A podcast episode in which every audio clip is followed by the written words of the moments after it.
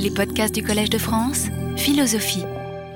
Mesdames et messieurs, euh, bonjour à ce cours de l'année 2008-2009 sur les décisions euh, collectives. Euh, je vais essayer, avec l'aide d'un grand nombre d'exemples, de décrire les principales formes de décision collective, d'expliquer pourquoi, dans un cas donné, telle forme plutôt que telle autre est choisie, et d'en examiner les effets sur les décisions qui euh, sont réalisées. Et voilà le plan. Oh. je m'excuse, il y a un problème de logiciel. Je croyais que si je mettais euh, les les, euh, euh, les illustrations, les diagrammes les plus importants en PDF, ça allait marcher. Il semble que ça ne marche pas pour PDF, ça marche uniquement pour le logiciel Word. Donc, la prochaine fois, je vais amener mon propre ordinateur, donc ça va devra marcher. Mais aujourd'hui, ça ne marche pas. Les exemples, le, le, titre est là, mais les exemples n'y sont pas. Bon. Bon, je m'excuse de ce petit contretemps euh, qui fait suite à ce que j'ai eu l'année dernière. Euh, bon, en tout cas, euh, je dois donc simplement vous lire le programme, le plan pour cette année, qui comportera une introduction aujourd'hui, trois sections de non, une introduction de trois conférences, puis trois sections sur les formes principales des décisions collectives, de trois conférences chacune, et enfin une conclusion. Donc la section introductoire, aujourd'hui, je parlerai de qu'est-ce qu'une décision collective, donc question de définition raisonnée, si vous voulez. La semaine prochaine, je parlerai du rapport entre les décisions collectives et les décisions individuelles. Et enfin, en 15 jours, je parlerai de ce qu'on peut appeler les formes élémentaires de la décision collective, à savoir l'argumentation, le vote et la négociation. Donc, il y aura ensuite trois sections consacrées chacune à l'une de ces formes élémentaires. Donc, premièrement, l'argumentation. Euh, il y aura une séance sur la, structure de l'argumentation, une séance sur l'usage stratégique de l'argumentation et une séance sur ce que on peut appeler, ce que j'ai appelé la force euh, civilisatrice de l'hypocrisie, un effet important de l'usage de l'argumentation. Puis il y aura trois séances sur le vote. D'abord sur les paradoxes du vote, il y en a beaucoup. Ensuite, majorité simple, absolue et qualifiée. Et dernièrement, dans cette section, scrutin secret et vote public. Euh, j'en viens ensuite aux négociations. D'abord pour expliquer la théorie des négociations que proposent surtout les économistes. Ensuite pour me pencher sur un cas précis, à savoir les négociations salariales et enfin, pour euh, euh, euh, démontrer l'intérêt de l'échange de votes, log rolling en anglais, qui combine en quelque sorte la logique du vote et la logique de la négociation.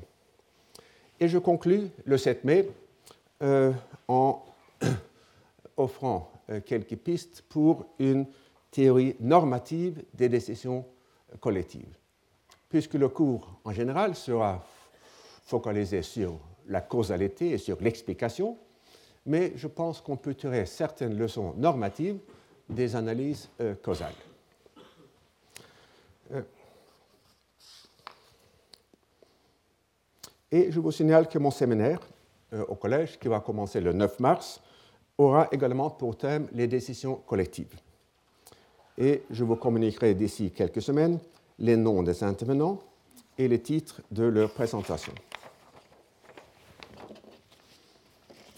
l'idée de décision collective présente des contours, des contours, intuitifs un peu flous.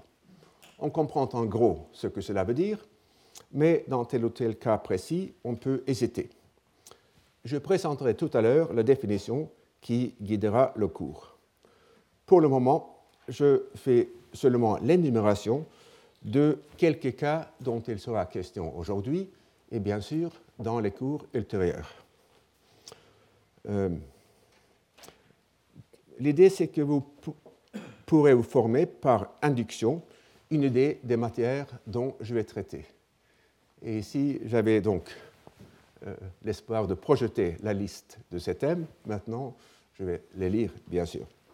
Donc, premier exemple, et je continue donc par d'autres exemples, l'élection des papes au Moyen Âge, débat et négociations au colloque de Poissy en 1561 sur la transsubstantiation en vue de la paix religieuse.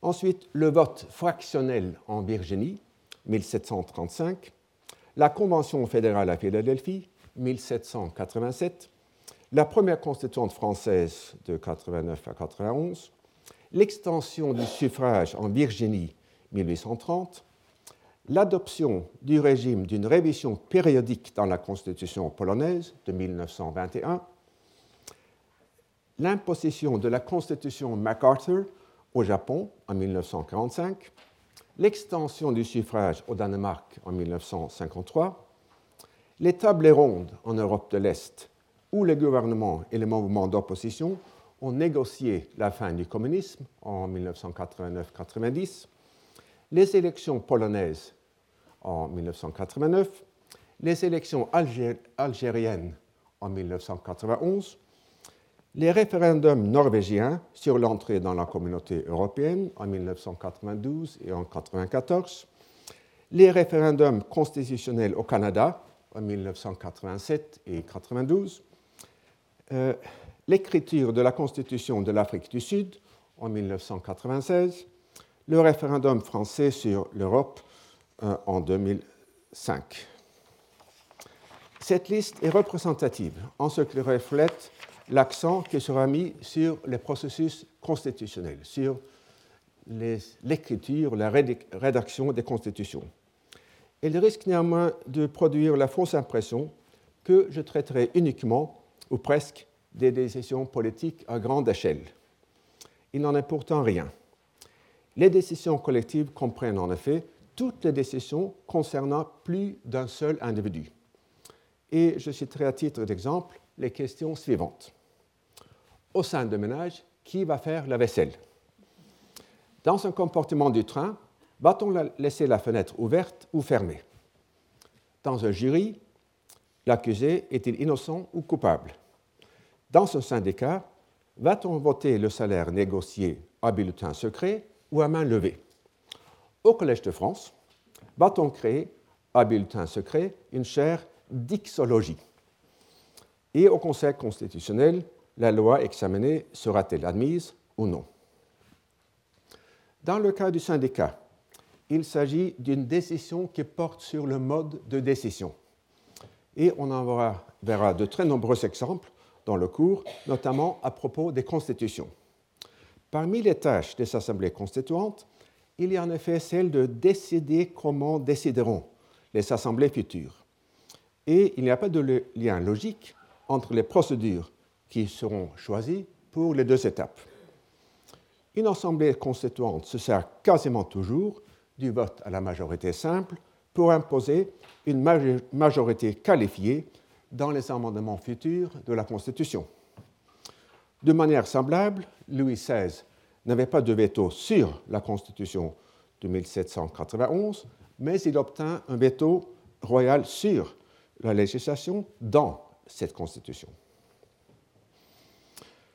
Je tiens aussi à expliquer que le cours de cette année va constituer le premier volet d'un triptyque qui va jusqu'à la fin euh, de mon enseignement au collège. À cette fin, je dois faire un retour en arrière aux, années 1989-90. Comme tous mes contemporains, je fus passionné par le spectacle de l'implosion du communisme et par l'effort massif partout dans la région pour bâtir une nouvelle société et de nouvelles institutions. Et l'instrument privilégié m'a paru être l'écriture des constitutions politiques, avec leur double fonction d'organiser la vie politique et de garantir les droits individuels. Avec quelques collègues à l'Université de Chicago, où j'enseignais à l'époque, je pris l'initiative de créer un centre pour l'étude du constitutionnalisme en Europe de l'Est, et je vous signale en passant qu'un de ses collègues, Stephen Holmes, va donner quatre conférences au collège euh, en mars prochain. Et il interviendra aussi au séminaire sur les décisions collectives. Nous créâmes une revue trimestrielle, East European Constitutional Review, qui pendant 12 ans a suivi de très près les développements constitutionnels dans 19 pays ex-communistes, dans lesquels nous avons établi un réseau de correspondants réguliers. Pour créer ce réseau, nous avons beaucoup voyagé dans la région, ce qui nous a également permis de parler aux auteurs des constitutions en train de se faire. À la différence d'autres voyageurs politiques de l'époque, si l'on peut dire, nous n'avons fait ni conseils ni recettes, mais simplement écouter et discuter. J'ignore si ces échanges ont laissé des traces dans les textes qui finalement ont été adoptés. La création d'une constitution est évidemment un exemple paradigmatique d'une décision collective. Elle mobilise souvent la société de fond en comble en vertu du caractère à la fois fondamental et durable du document qui en sort. Fondamental, les constitutions politiques le sont presque par définition avec l'exception notable des lois électorales et du statut de la radio-télévision publique, elles définissent les institutions qui encadrent la vie politique de tous les jours. Durables, elles le sont par le fait qu'il est plus difficile d'amender la Constitution que de changer une loi ordinaire. Permettez-moi de revenir en arrière encore une fois aux années 1989-90. À l'automne de 89, j'ai invité à participer à un colloque qui allait se tenir à Paris en juin 90 au sujet des deux processus constituants qui eurent lieu à Philadelphie en 1787 et à Versailles puis à Paris en 1789 à 91. Puisque j'ignorais entièrement cette matière, j'acceptais de venir. Pour me familiariser avec le sujet, j'ai commencé par la lecture de deux ouvrages de base. On va voir si ça. Ah bon. Donc, le premier, c'est euh, un volume édité par Max Farron, Records of the Federal Convention. Et le second, c'est un volume édité par François Furet et Ran Alevi, Les orateurs de la Révolution française. En lisant ces textes, j'ai eu l'impression hallucinatoire de voir les événements de la fin du XVIIIe siècle et ceux de la fin du XXe siècle se confondre en une seule expérience. Dans les deux cas, l'écriture des constitutions se fit dans un champ de force défini par des acteurs extra-constitutionnels. À Varsovie, au printemps 1989, les discussions proto-constitutionnelles de la table ronde entre le gouvernement et Solidarność, l'organisation de l'opposition, eurent lieu alors que planait la menace d'une intervention de l'armée soviétique et d'une grève générale. De manière semblable, si nous remontons à juin et juillet 1789, nous observons les constituants français menacés d'une part par les soldats de Louis XVI et d'autre part par les foules parisiennes. Ainsi, les décisions constitutionnelles ont été façonnées non seulement par les débats et les votes internes des assemblées et des réunions, mais également par des négociations à l'ombre des menaces militaires et populaires. Et c'est largement par cette voie que je suis arrivé à voir dans l'argumentation, le vote et les négociations les formes élémentaires des décisions collectives. Alors, je vous présente le plan de ce triptyque. Je ne sais pas. Ah oui, en effet. Euh, donc, cette année, le cours se porte sur les décisions collectives de manière euh, plus ou moins euh, théorique, mais bourré d'exemples. L'année prochaine, ce sera sur la Convention fédérale à Philadelphie. Et enfin, euh, la dernière année, sur la Constituante française. N'étant pas moi-même historien, je ne ferai pas bien entendu l'histoire de ces deux assemblées constituantes. Les cours de 2009-2010 et de 2010-2011 seront organisés autour d'épisodes constitutionnels particuliers, comme à Philadelphie les débats au sujet du mode d'élection du président, ou à Versailles à propos de la Déclaration des droits de l'homme et du citoyen. Bien que ces moments forts aient évidemment un grand intérêt intrinsèque, je les examine aussi et surtout pour creuser et illustrer les questions plus théoriques qui m'occuperont cette année. C'est en effet un parti pris méthodologique que de chercher le détail révélateur, capable soit d'inspirer une proposition plus générale, soit de servir de contre-exemple aux généralisations hâtives. Et considérons par exemple la remarque de Mirabeau à Louis XVI le 9 juillet 1789, selon laquelle, disait-il, les soldats peuvent oublier qu'un engagement les a fait soldats pour se souvenir que la nature les fit hommes. Cette observation suggère, ou m'a suggéré, l'idée d'un avertissement autoréalisateur, phénomène en quelque sorte intermédiaire entre la menace et le simple avertissement.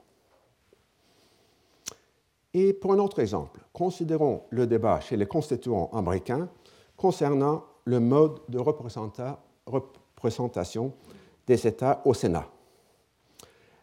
L'appel des délégués des petits États aux droits égaux de chaque État et l'appel des délégués des grands États aux droits égaux de chaque citoyen m'a suggéré immédiatement l'idée d'un usage stratégique de l'argumentation.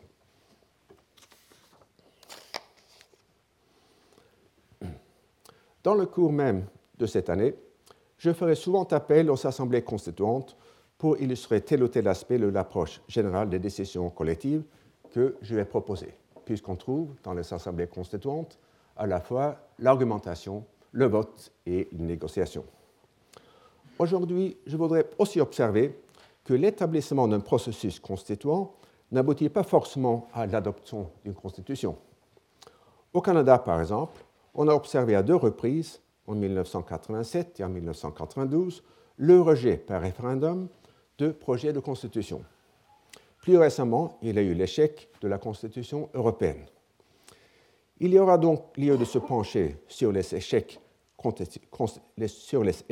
constitutionnels en tant qu'exemple d'échec de décision, ou plutôt peut-être d'échec de prise de décision. Il est utile en effet d'observer que l'expression prise de décision peut se prendre en deux sens distincts, dont le premier comporte un certain primat logique. Dans ce premier sens, il s'agit d'un processus entamé avec l'intention ou l'intention professée d'arriver à une décision au second sens du terme. Et dans ce second sens, il s'agit du résultat du processus sous la forme d'une décision qui aura force contraignante pour tous les individus qui en sont affectés puisqu'il peut y avoir processus sans résultat, mais aucun résultat sans processus, celui-ci possède donc un primat logique. Autrement dit, il convient de distinguer deux aspects de l'analyse des décisions collectives.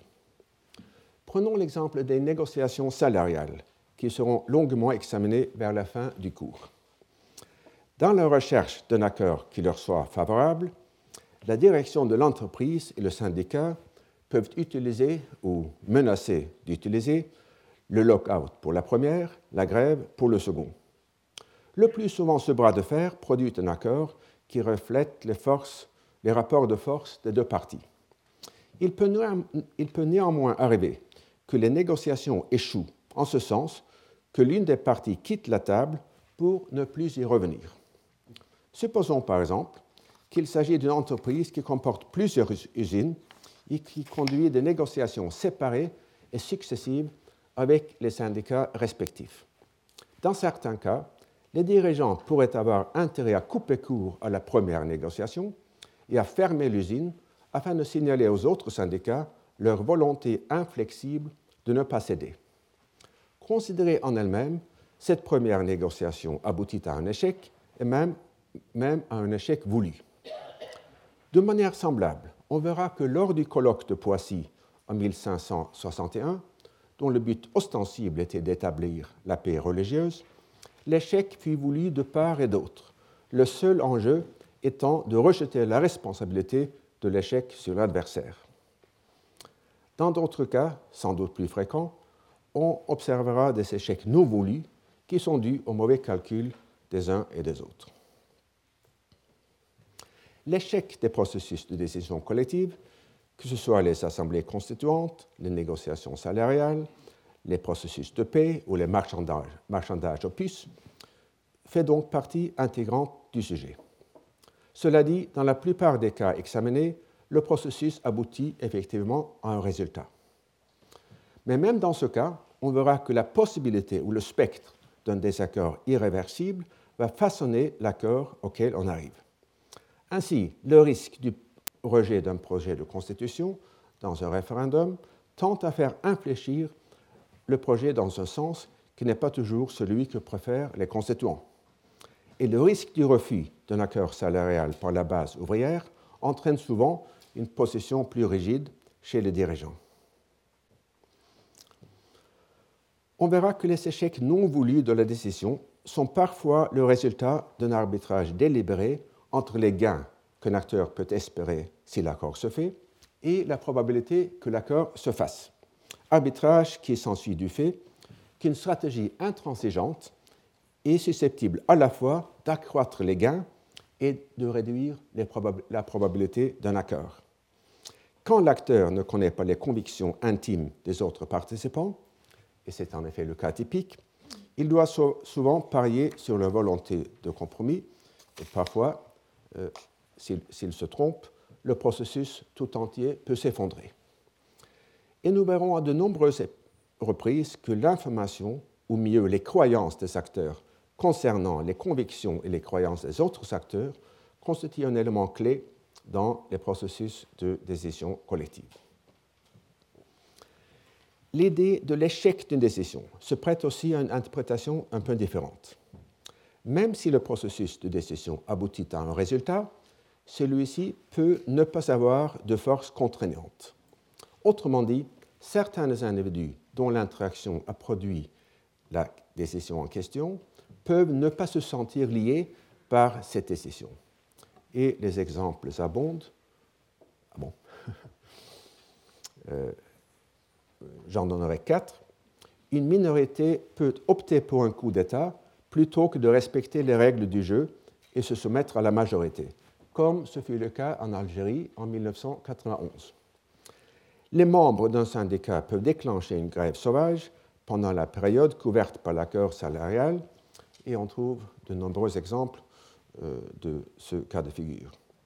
Un gouvernement peut ignorer le résultat négatif d'un référendum en faisant adopter le texte rejeté par la voie parlementaire, comme cela s'est vu peut-être en France en 2005 et en 2007. Et enfin, un gouvernement peut ignorer le résultat négatif d'un référendum en soumettant le texte rejeté à un nouveau référendum comme cela s'est produit en Norvège en 1972 et en 1994. Les deux derniers cas sont pourtant ambigus. Les textes du traité de Lisbonne et du projet de constitution européenne ne sont pas identiques. Et la question soumise aux Norvégiens en 1972, la Norvège doit-elle adhérer à la communauté européenne, n'indiquait pas un délai précis pendant lequel une réponse négative resterait en force. D'ailleurs, puisque la constitution norvégienne ne mentionne pas l'institution référendaire, le référendum avait seulement une valeur consultative.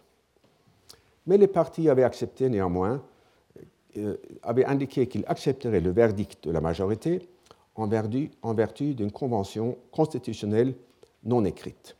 Et je reviendrai sur ce cas de figure à la fin de cette conférence, sans doute euh, à la conférence de la semaine prochaine. Les deux premiers exemples, c'est-à-dire les élections algériennes en 1991 et les grèves sauvages, sont plus nets, même si le cas algérien soulève la question épineuse de l'abdication démocratique de la démocratie. Comme dans le cas de processus de décision qui ont échoué, il y a lieu de distinguer entre les deux cas de figure suivants. Dans un premier cas, certains participants savent dès le début qu'ils n'ont pas l'intention de respecter la décision qui sera prise, quelle qu'elle soit. Ainsi, dans la guerre civile, on observe souvent qu'une paix négociée est en réalité, pour les insurgés, seulement un répit pour se reposer, se procurer des armes et gagner des recrues. Puisque là encore les intentions sont insondables, l'interlocuteur des insurgés doit se demander s'il va parier sur leur bonne foi. Dans un deuxième cas, la volonté de respecter la décision dépend de l'issue du processus. En 1991, le gouvernement algérien aurait peut-être respecté une victoire du Front islamique s'il avait été clair ou probable que celui-ci n'allait pas recueillir la majorité des deux, tiers qui lui permettrait de changer la Constitution. Et j'ouvre ici une parenthèse pour souligner le contraste entre les élections algériennes de 1991 et les élections polonaises de 1989.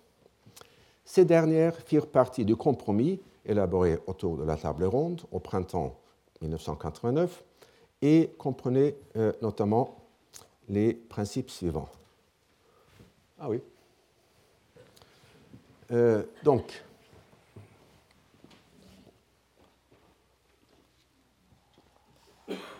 selon Lacker, selon le Parti communiste polonais et ses partis satellites auraient 65% des 460 sièges du Sejm, la Chambre basse, avec 30%, 35% ouverts aux élections libres. Et le Sénat, lui-même une création de la table ronde, aurait 100 sièges à pourvoir, tous par élection libre. Le Sénat aurait un veto sur les lois adoptées par le Sejm, qui pourrait pourtant passer outre veto par la majorité de deux tiers et la révision de la Constitution demandait la même majorité. Pour commander cette majorité, le PC aurait dû obtenir seulement 8 des 161 sièges, 161 sièges non garantis, ce qui semblait à tous, le gouvernement, l'opposition et les observateurs étrangers, une tâche facile. Mais il n'en a obtenu aucun, pas un seul des sièges libres. Et comme l'opposition emporta aussi 99 des 100 sièges du Sénat, il pouvait imposer sa loi. Comme en Algérie en 1991, le résultat des élections polonaises fut comme un tremblement de terre. À la différence des autorités algériennes, le gouvernement polonais décida pourtant de respecter le verdict des électeurs. Il s'agit là d'une décision au second, au second degré, si l'on veut, la décision de ne pas bouleverser le résultat d'un processus de décision choisi d'avance dans l'espoir ou la quasi-certitude qu'il allait donner un résultat souhaité. Et j'en arrive maintenant à une définition plus formelle des décisions collectives. Bon. Je vais la lire lentement, puisqu'il me faudra revenir euh, sur les termes précis un processus de décision collectif est une interaction horizontale entre les membres d'un groupe quelconque animé par l'intention réelle ou apparente d'aboutir à un choix qui crée la permission, l'obligation ou l'interdiction pour un groupe d'individus d'effectuer certaines actions. Quand le processus aboutit à un choix et que celui-ci produit un effet sur les comportements, on peut parler de décision collective. Je ne reviendrai pas sur les aspects dont je viens de parler, à savoir la distinction entre le processus et le résultat, la distinction entre les intentions réelles et apparentes, ou l'importance de la réalisation effective de la décision. J'examinerai surtout les deux questions suivantes. Comment comprendre l'idée d'interaction horizontale et quel est le rapport entre le groupe d'où émane la décision et le groupe qui est affecté par elle? Mais d'abord, euh, deux mots sur l'idée d'interaction. Pour dégager l'importance de l'interaction en amont entre les agents, qui seront liés en aval par la décision, on peut, on peut considérer les décisions prises par le tirage au sort. On en trouve de nombreux exemples historiques et contemporains. En Grèce ancienne, comme dans beaucoup de sociétés modernes, le choix de jurer s'est fait par le tirage au sort. Sous l'ancien régime français, aussi bien que pendant la guerre du Vietnam aux États-Unis, les choix de recrues s'est fait de la même manière. Et ces choix faits au hasard sont éminemment capables d'influencer les citoyens de manière contraignante. Sous l'ancien régime, le jeune homme qui tirait le bulletin noir lors du recrutement à la milice de n'avait en principe aucune possibilité d'y échapper. Or, en l'absence d'une interaction entre les recrues potentielles, il ne s'agit pas, dans ma terminologie, d'une décision collective. Bien que la création du système du tirage au sort ait pu constituer une décision collective, un tirage au sort en lui-même n'est pas une décision collective. Il convient aussi de clarifier une ambiguïté dans l'idée d'interaction. Dans l'argumentation et la négociation, les agents échangent des vues et des propositions de manière hautement interactive.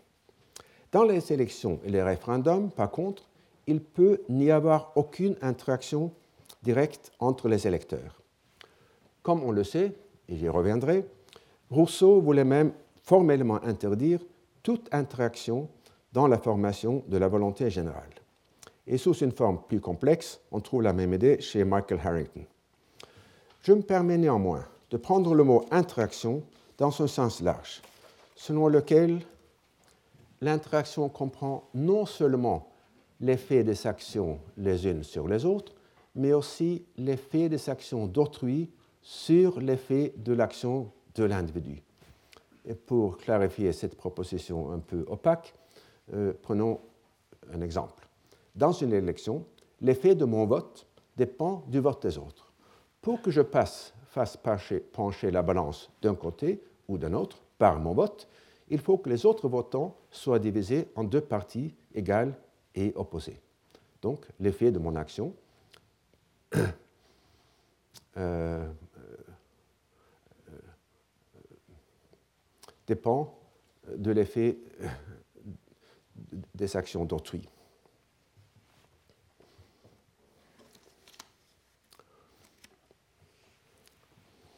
En ce qui concerne l'idée d'interaction horizontale, elle implique surtout l'absence d'une hiérarchie formelle avec un décideur au sommet qui a toujours le dernier mot. Même si l'existence d'un tel décideur va souvent de pair avec une interaction verticale, par laquelle il recueille de l'information et des conseils de la part de ses subordonnés, ceux-ci ont tout au plus une voix consultative qui peut donner l'illusion qu'il s'agit d'une décision collective et je vais citer assez longuement Tocqueville sur le village français du XVIIIe siècle. Jusqu'à la Révolution, écrit-il, la paroisse rurale de France conserve dans son gouvernement quelque chose de cet aspect démocratique qu'on lui avait vu dans le Moyen Âge. S'agit-il d'élire des officiers municipaux ou de discuter quelque affaire commune? La cloche du village appelle les paysans devant le porche de l'église. Là, pauvres comme riches ont le droit de se présenter. L'Assemblée réunie, il n'y a point, il est vrai, de délibération proprement dite, ni de vote. Mais chacun peut exprimer son avis et un notaire requis à cet effet et instrumentant en plein vent recueille les différents dires et les consigne dans un procès verbal.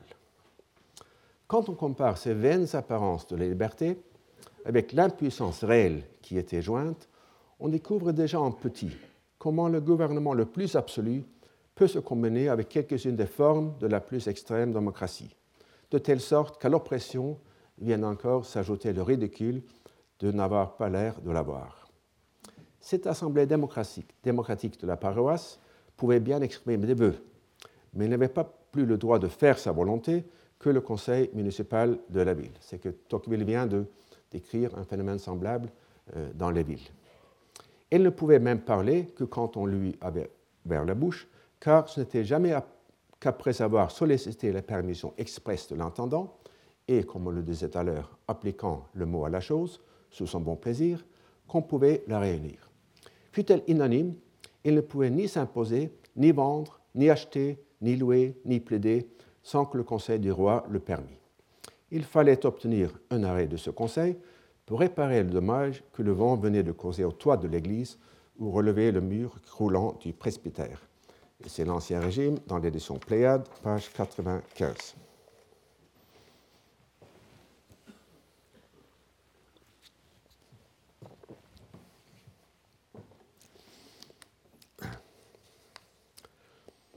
La question du caractère horizontal acquiert un côté plus paradoxal quand il s'agit d'un groupe qui comporte un primus inter pares, le premier entre ses pairs. Et je reviendrai sur cette idée apparemment contradictoire dans des cours ultérieurs. Pour l'instant, je voulais simplement vous indiquer les cas de figure suivants. Bon. Premier cas de figure, la primauté peut refléter un ordre lexical en ce sens qu'il s'agit de nommer une personne par exemple la plus âgée, dont le vote compte pour deux en cas d'égalité de vote. Dans les comités dont les membres sont nommés par le premier d'entre eux, comme dans le cabinet anglais, celui-ci acquiert évidemment une ascendance très forte.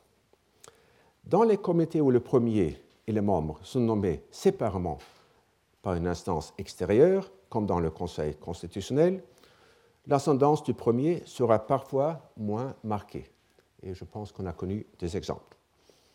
Et dans les comités où le premier est choisi par et parmi les membres, comme dans la Cour constitutionnelle italienne, son ascendance est moins certaine puisqu'il rien n'exclut le choix délibéré d'un personnage faible. Il convient également de citer une autre expression de la tension entre l'aspect vertical et l'aspect horizontal des décisions collectives. Il s'agit de la distinction que l'on trouve dans l'Église du, Moyen Âge entre la senior pars et la major pars, la partie la meilleure et la partie la plus nombreuse. Sans entrer dans le détail complexe de l'histoire de cette distinction et de sa disparition, notons simplement qu'elle était intrinsèquement incohérente. D'une part, un pape ou un abbé devait être élu par la communauté religieuse pertinente, donc par un processus qui va du bas vers le haut, mais d'autre part, la décision qu'une minorité plus saine devait l'emporter sur la majorité ne pouvait aller que du haut vers le bas. Comme le note Léo Moulin, il est hors de, euh, il est hors de doute, en effet, que le principe de seniorité suppose implicitement l'existence et l'action d'une autorité supérieure capable de décider en dernière instance.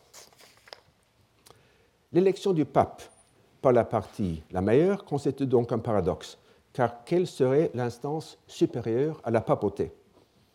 Dans le cas de l'élection contestée d'Innocent II en 1130, il semble que ce soit Saint Bernard qui trancha la question en sa faveur.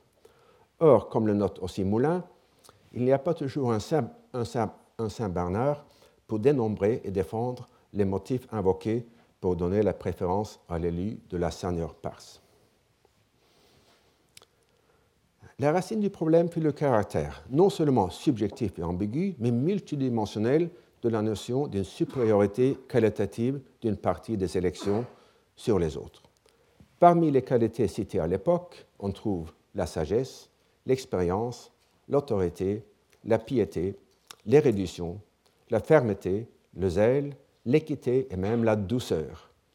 Pour trancher, il faut ou bien la décision d'un supérieur, ou bien, ce qui s'est passé, le passage à la majorité numérique. Il serait tentant de résumer l'idée d'interaction horizontale en disant que les élections collectives se font entre égaux. À mon avis, il convient pourtant de distinguer hiérarchie et inégalité. Considérons par exemple l'idée du vote multiple proposée par John Stuart Mill, selon laquelle on devait accorder deux voix aux individus ayant un certain niveau d'éducation ou de revenus. Puisque ceux-ci vont constituer une minorité relativement faible, ils ne sont pas en possession de pouvoir imposer leur volonté, comme peut le faire un supérieur hiérarchique. L'idée de Mill, bien entendu, ne fut jamais réalisée.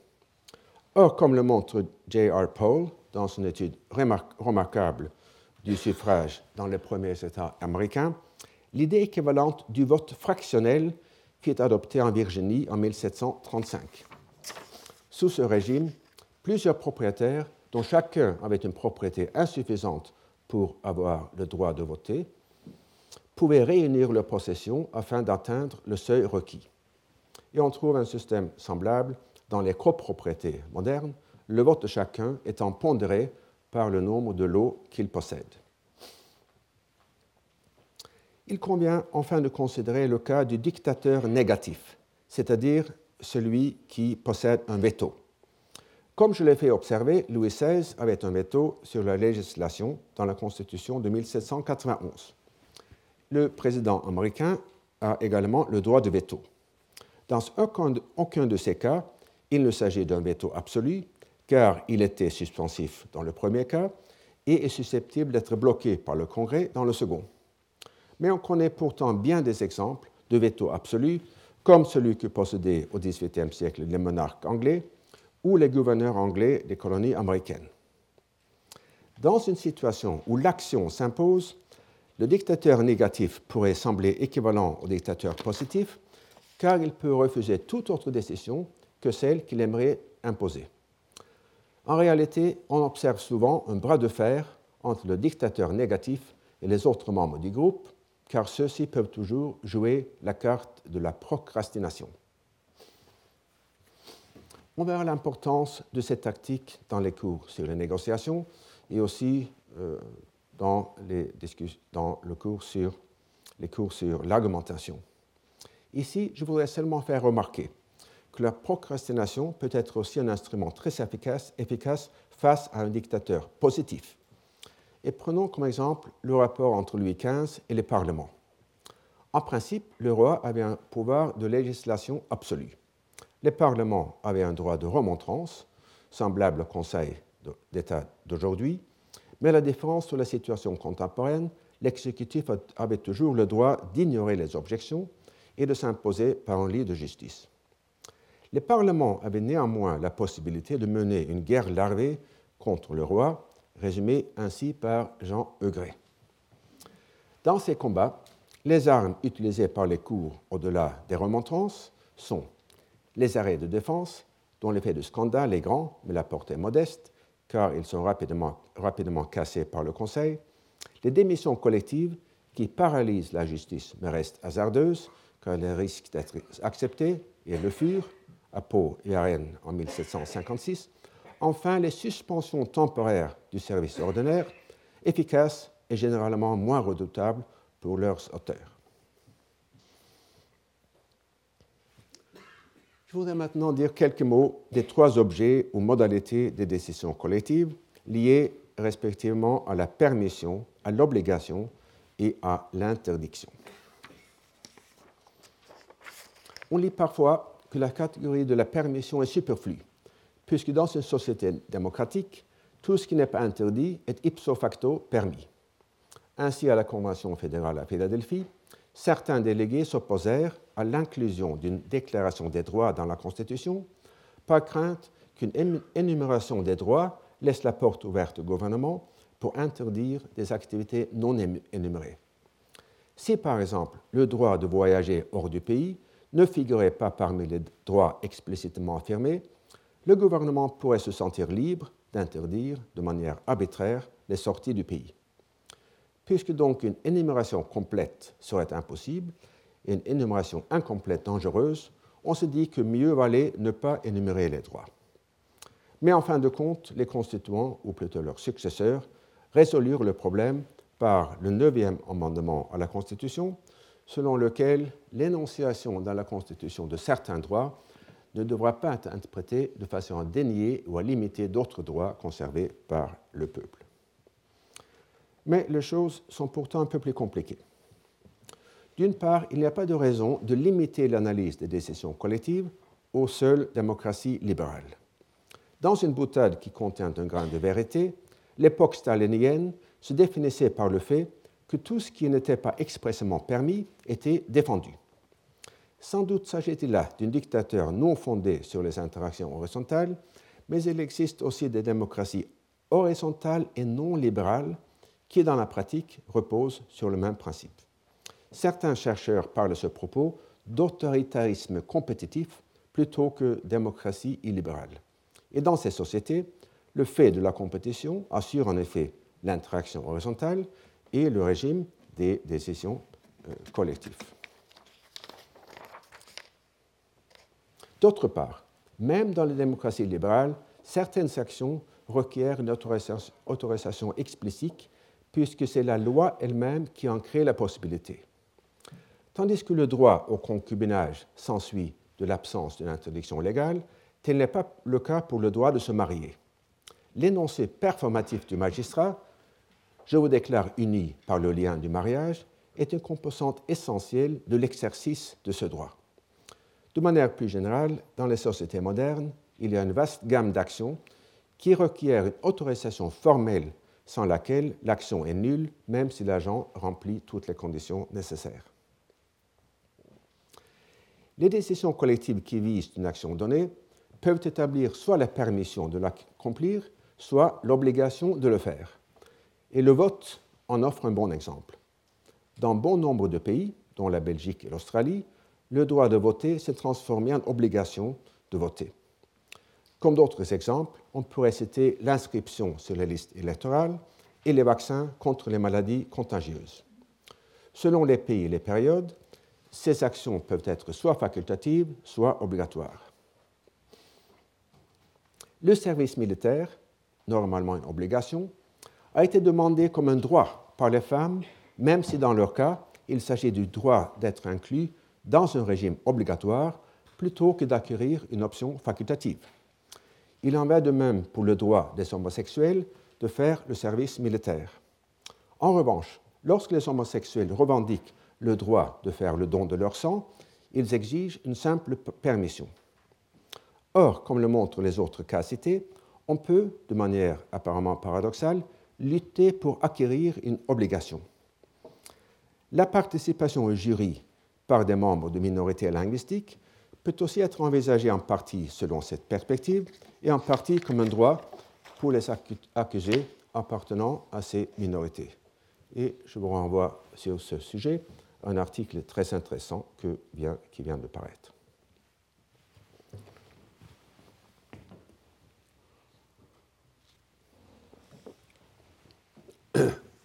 J'en viens enfin à la question épineuse, difficile entre toutes, du rapport entre le groupe dont émane la décision collective et le groupe qui en est affecté. A priori, il peut y avoir cinq rapports possibles entre le premier groupe, qu'on peut appeler les acteurs, et le deuxième groupe, qu'on va appeler les sujets. Donc, premier cas, le groupe des acteurs est identique au groupe des sujets. Deuxième cas, le groupe des acteurs est inclus dans le groupe des sujets. Troisième, le groupe des sujets est inclus dans le groupe des acteurs.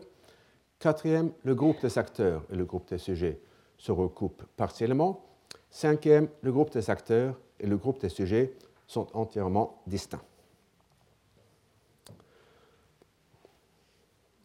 Euh, je note d'abord euh, que dans les sociétés modernes, il me semble y avoir une forte pression normative en faveur soit du premier, soit du dernier de ces rapports. Euh, de manière stylisée et schématique, supposons qu'au début du processus, on observe le quatrième cas de figure, euh, celui d'un recoupement partiel des acteurs et des sujets. Et à partir, de ce, à partir de ce point de départ, il peut y avoir soit une tendance à l'inclusion des sujets exclus, donc le premier cas, soit une tendance vers l'exclusion des sujets inclus, donc le dernier cas. Donc une sorte de polarisation euh, de la vie euh, collective. Euh, puisque d'une part, puisque ceux qui sont affectés par les décisions ont souvent une compétence spéciale dans la matière, ils tendent à réclamer le droit à la participation.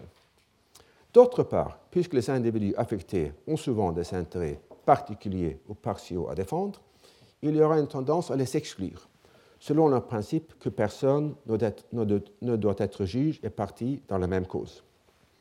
Il s'agit de tendances susceptibles de coexister, auquel cas il sera difficile de prédire le résultat net. Observons en passage que dans le cas du jury, on s'efforce de réconcilier les deux principes par l'idée qu'une personne mise en accusation doit être jugée par ses pairs. Prenons maintenant un cas précis. L'extension du droit de vote par un référendum ou un processus de ratification populaire.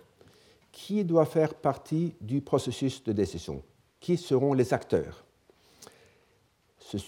Seront-ils l'électorat existant seulement ou l'électorat élargi qui résulterait de l'approbation de l'extension? Il me semble probable que la plupart d'entre vous opteraient pour la première réponse à cette question, et c'est sans aucun doute la pratique la plus commune. En Suisse, par exemple, les femmes n'ont jamais eu le droit de voter dans les référendums sur la question du droit de vote des femmes. Et dans l'État de, Ohio, en 1917, l'électorat masculin rejeta l'extension des droits de vote aux femmes, laquelle avait été votée par la législature. On pourrait multiplier ces exemples à l'infini. Mais je citerai pourtant deux cas qui vont dans le sens de la deuxième réponse, c'est-à-dire que euh, les acteurs euh, devraient euh, inclure ceux qui seront, recevront le suffrage par la décision collective. Et le premier exemple, pris encore une fois dans l'ouvrage de J.R. Paul, concerne l'extension du suffrage dans l'État de Virginie en 1830. Avant cette date, seuls les propriétaires fonciers avaient le droit de voter. Lors d'une convention constitutionnelle, un groupe de réformistes de cet État proposa l'extension à tous les contribuables, proposition qui fut adoptée par la Convention et acceptée ensuite dans un référendum où tous les contribuables avaient le droit de voter. Le référendum rendit, ainsi définitif le statut provisoire d'acteur des contribuables non propriétaires. La même procédure, avec pourtant un résultat différent, fut suivie au Danemark en 1953, lors d'un référendum sur l'amendement de la Constitution. Chaque électeur vota deux fois, une fois sur la révision de la Constitution et une fois sur l'abaissement de l'âge légal pour voter. Dans le second vote, où les électeurs devaient s'exprimer sur un abaissement soit de 25 ans à 23 ans, soit de 25 ans à 21 ans, tout citoyen ayant atteint 25 ans avait le droit de voter. L'issue fut le rejet d'un abaissement à 21 ans et l'acceptation de l'abaissement à 23 ans. Ainsi, pour une partie des sujets inclus parmi les acteurs, les individus âgés de 23 à 25 ans, le référendum rendit définitif leur statut temporaire d'acteur. Mais pour l'autre partie, les individus âgés de 21 à 23 ans, le référendum les maintint dans le statut de sujet. Puisqu'on ne dispose pas de données précises concernant la, répartition des votes dans ces deux cas en fonction du statut économique ou de la classe d'âge, on ne saurait affirmer avec certitude que les sujets se sont transformés en acteurs. Considérons par exemple les possibilités suivantes. Ah, ah oui. Euh, premièrement, il est possible que les mêmes résultats eussent été obtenus avec un électorat restreint. Il est même logiquement concevable, bien que hautement improbable, que les nouveaux affranchis auraient voté contre leur propre admission au suffrage, laquelle ne serait donc due qu'à la bonne volonté des déjà admis. Dans le cas danois, on ne saurait exclure l'hypothèse selon laquelle les citoyens âgés de 23 à 25 ans auraient fait pencher la balance en votant contre le droit des citoyens âgés de 21 à 23 ans, soit par malice, soit parce qu'ils étaient convaincus de leur immaturité. Et enfin, dernière hypothèse, les électeurs de 21 à 23 ans auraient été décisifs en votant eux-mêmes contre leur propre admission au suffrage, à l'instar de la Fédération des femmes suisses contre le droit de vote des femmes, créé en 1959. Il est pourtant également possible que, suivant l'exemple du baron Münchhausen, les sujets se soient effectivement tirés par les cheveux, grâce à leur droit de vote temporaire. Dans cette hypothèse, quelle a pu être leur motivation? Sans exclure l'hypothèse d'une motivation intéressée ou opportuniste, on peut tout, aussi bien leur imputer une motivation désintéressée. Si nous avions affaire à l'exemple de l'admission au suffrage des femmes, selon la même procédure, nous l'expliquerions sans doute par un simple désir de justice. De même, il est, permis de penser que les nouveaux admis au suffrage en Virginie et au Danemark étaient convaincus d'avoir une compétence égale aux électeurs existants. Ainsi, l'on voit se préciser les deux tendances que j'ai esquissées tout à l'heure. Ou bien il faut inclure les futurs votants potentiels dans la décision de les admettre au suffrage, car ils connaissent mieux que personne leur aptitude et leur intérêt à participer à la vie politique, ou bien il faut les exclure selon le principe que nul ne doit être juge dans sa propre cause.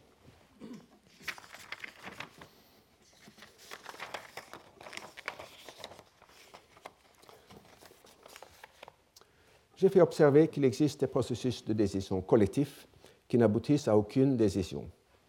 Et je voudrais terminer aujourd'hui par l'observation apparemment paradoxale qu'il existe aussi des décisions, ou du moins des normes contraignantes, qui ne sont le résultat d'aucun processus collectif.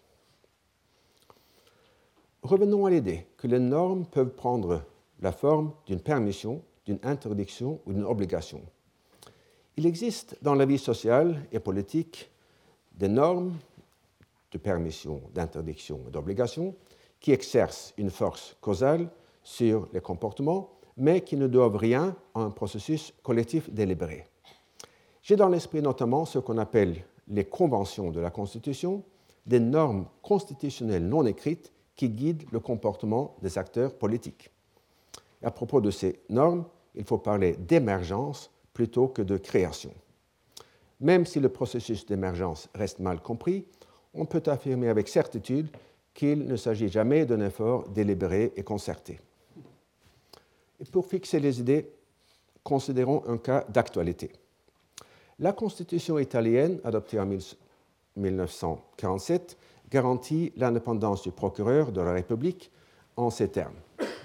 La loi garantit l'indépendance des juges, des juridictions spéciales, du procureur de la République, c'est ma traduction de publico ministero, euh, je ne sais pas si ça marche, auprès de celle-ci et des personnes n'appartenant pas à la magistrature et qui participent à l'administration de la justice.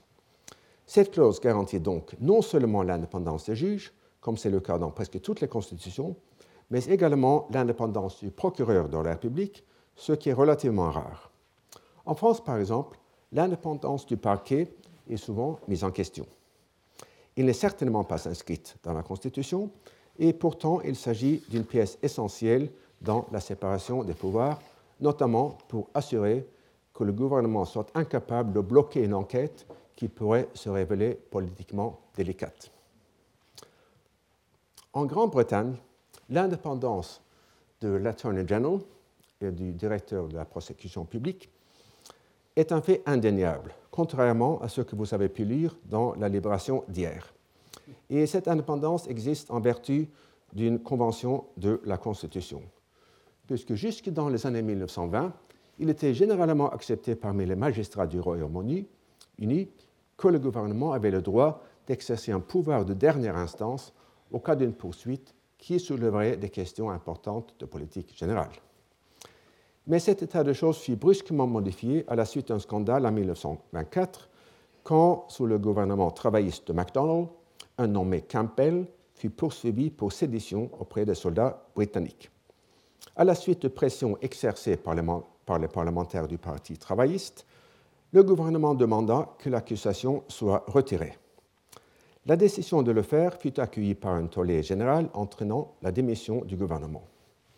Bien que nous sachions maintenant que la décision de ne pas poursuivre Campbell avait été prise avant la demande du gouvernement, sur la seule initiative de l'Attorney General, qui avait peu de confiance dans la possibilité d'obtenir une condamnation, la situation était moins transparente à l'époque. Mais quoi qu'il en soit, on ne, saurait, douter que depuis 1924, les titulaires de la charge d'Attorney General des deux principaux partis ont affirmé que par une convention constitutionnelle, en matière de l'initiation et du désistement d'une poursuite, l'Attorney General exerce sa fonction indépendamment du gouvernement et qu'il serait dans son droit s'il refusait d'en être instruit. Les conventions constitutionnelles ne sont pas justiciables. Elles tirent leur force, qui est souvent considérable, de sources diverses, dont notamment la crainte de la honte et du blâme, shame and blame. Leur émergence, je viens de le dire, est mal comprise. Dans le cas que je viens de discuter, la Convention s'est établie du jour au lendemain à la suite d'un scandale politique. Dans d'autres cas, comme la perte graduelle du pouvoir de la Chambre des Lords, il s'agit d'un processus séculaire. Mais pour mes fins aujourd'hui, j'insiste seulement sur le fait que le même principe, celui de la non-ingérence du gouvernement dans le travail du procureur public, a pu s'établir par, une décision collective ouverte en Italie et par des forces sociopolitiques plus opaques en Grande-Bretagne. Bon, euh, je suis un peu au-delà du temps. Je vais reprendre euh, cette idée et la creuser au début de la, semaine prochaine. Et je pourrais peut-être aussi vous projeter quelques, quelques, quelques projections qui n'ont pas fonctionné aujourd'hui. Merci. Retrouvez tous les podcasts du Collège de France sur www.collège-de-france.fr.